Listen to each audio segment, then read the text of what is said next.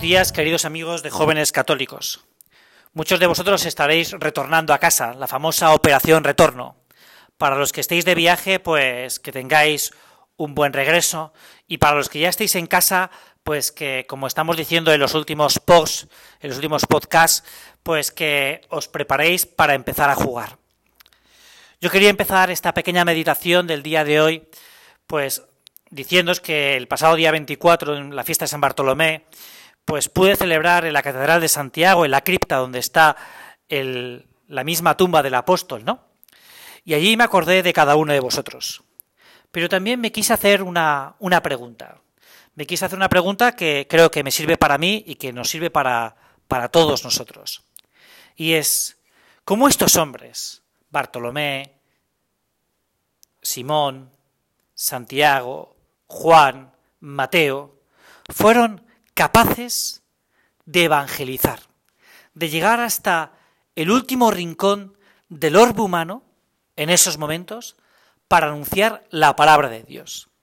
Es decir, no solo que siguieron al Maestro, sino que además de seguirle, fueron capaces de dar su vida por anunciar la resurrección.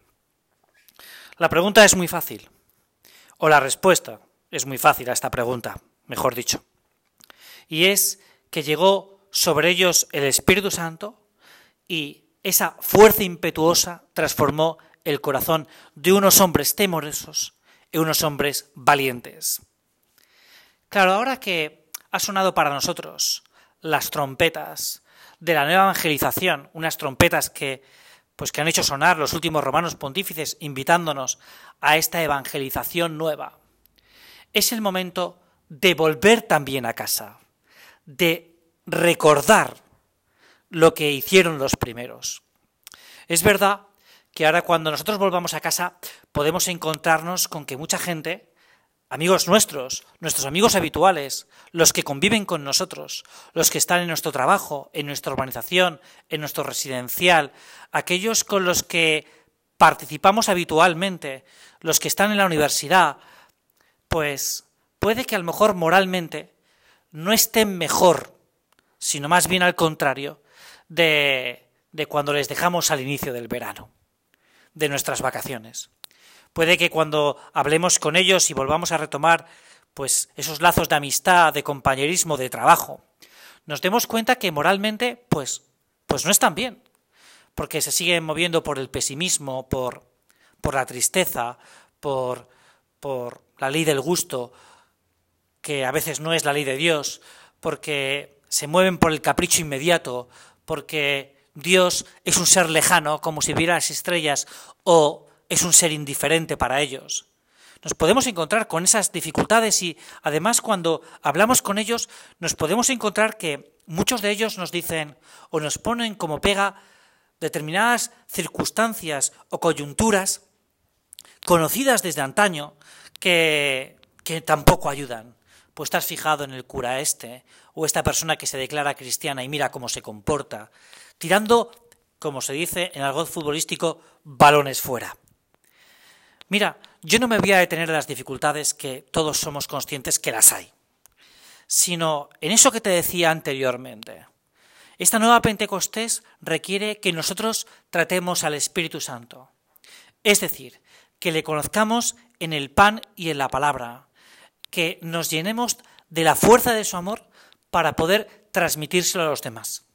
Si tú te has dado cuenta, en los últimos podcasts que hemos grabado y las últimas meditaciones, hemos hablado muchas veces o hemos meditado sobre esta realidad, en esta catequesis que tenemos que hacer con nuestra vida de enseñar a amar.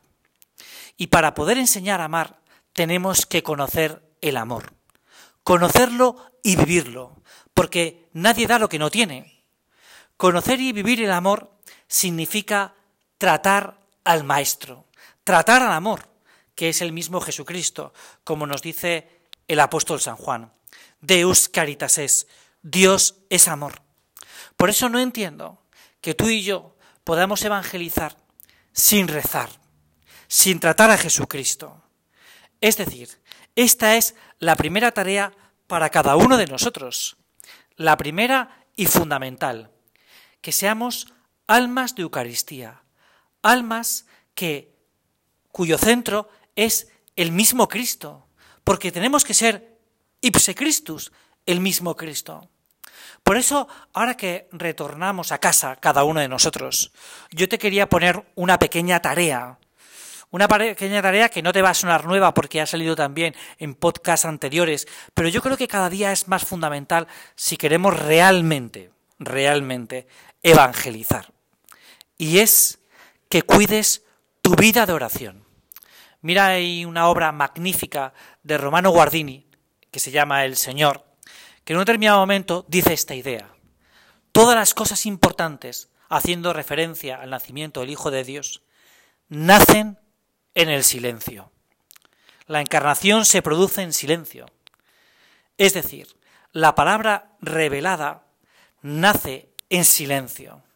La palabra que tenemos que transmitir, el amor, solo va a poder nacer en nuestro corazón en una vida de oración y de penitencia, de sacrificio y de encuentro con Jesucristo. Por eso la tarea que yo te estoy diciendo, o que te estoy sugiriendo, mejor dicho, es que realmente cuides tus ratos de oración personal. Es que yo no sé rezar, me podría decir cualquiera de vosotros. Pues mira, rezar es difícil y sencillo a la vez. Difícil porque a veces mantener una conversación con Dios larga y tendida, como podemos tener con un amigo, no es del todo fácil, ya que es una oración de corazón a corazón y a veces es costoso. Pero es sencilla cuando sencillamente nosotros le decimos al Señor lo que nos ocurre, lo que nos pasa, lo que realmente nos gustaría hablar con un amigo, con una amiga, y contarle esas preocupaciones que tenemos. Mira, muchas veces nos ocurre que nosotros somos capaces de hablar con otros amigos de otros amigos nuestros y les contamos nuestra preocupación, nuestros disgustos, nuestras alegrías, nuestras tristezas.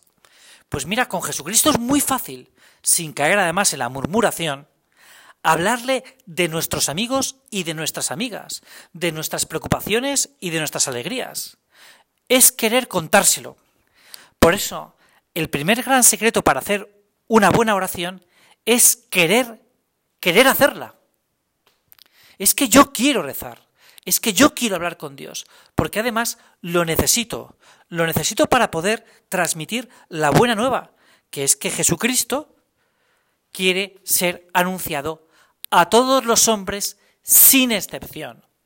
Hay un momento en el documento preparatorio del sínodo que, hablando de los jóvenes, dice que la palabra de Dios, viene a decir la idea, se la tenemos que transmitir a todos los jóvenes sin excepción. Cualquier joven, y esto es más propio nuestro, que está alrededor nuestro, es un sujeto que tiene que recibir la palabra de Dios, con nuestro ejemplo, con nuestra vida y luego también con nuestra palabra. Fides es auditu. La fe viene por la escucha, viene por tu palabra, por la palabra del sacerdote en el sacramento de la penitencia, en la Eucaristía, en la Santa Misa del domingo, en una plática, en la meditación, pero también por la tuya. Muchas veces se valdrá el Espíritu Santo para que tú, con tus pobres, como pasa con las mías, palabras, transforme el corazón de un amigo y una amiga tuya. Estamos llegando ya al final de esta meditación. Yo quería volver a resaltar, perdona que haya dicho yo, pero quería resaltar esta idea que nos puede ayudar a cada uno de nosotros, que nos debe ayudar a cada uno de nosotros. Vamos a rezar. Vamos a rezar más y vamos a rezar mejor.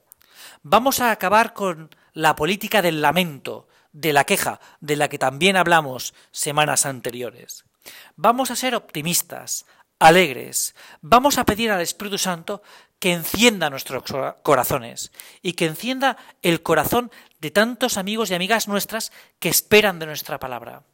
Vamos a acudir al sagrario, a decirle al Señor con la confianza de un amigo, Señor, en esto me tienes que ayudar.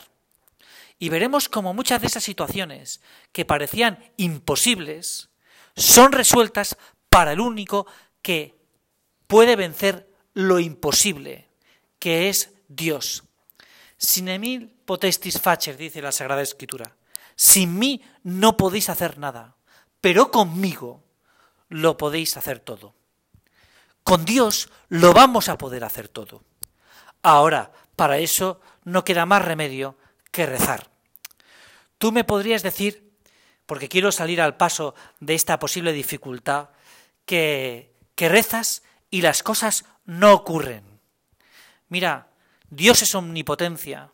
Lo que quiere es, o Dios, mejor dicho, ejercita su omnipotencia, sobre todo con la misericordia. Es decir, Dios lo que viene es a sanar los corazones. No he venido a llamar a los justos, sino a los pecadores. En este sentido, a mí me parece que es muy importante que tú y yo nos demos cuenta que nosotros lo que tenemos que pedirle al Señor en la oración es convertir los corazones, convertir las almas. No pedir tanto cosas materiales, que a veces son necesarias y que son buenas y son hasta oportunas. Lo que Dios quiere y lo que ha venido a resolver son el corazón de ese amigo y de esa amiga tuya. Por eso vamos a pedirle al Señor, con esa confianza que tiene un amigo con una amiga, Señor, escucha, escucha mi petición, porque no es para mí, sino que es para tus hijos, para tus hijas. Y esto, que el Señor lo ve, a veces lo que el Señor espera de cada uno de nosotros es que se lo pidamos. Es que le pidamos que Él intervenga una vez más en la salvación, en la salvación y la redención de esa persona. Es momento de rezar.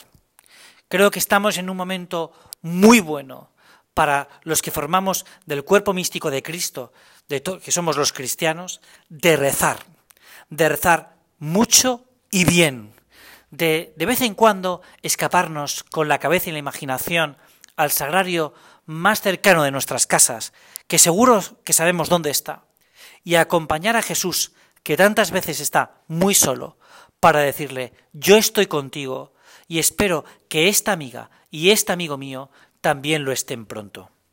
Es momento de la nueva Pentecostés, de construir una civilización del amor, pero esta empieza por cada uno de nosotros, por los que estamos escuchando este podcast y por el que está al lado nuestro, el que vive en la acera de enfrente, aquel con el que nos cruzamos en el mercado, aquel que va con nuestros hijos, con nuestras hijas a, a los partidos de fútbol, a este compañero de la universidad que estudia conmigo, lo que sea, ese está esperando tu palabra y Jesucristo está esperando tu oración.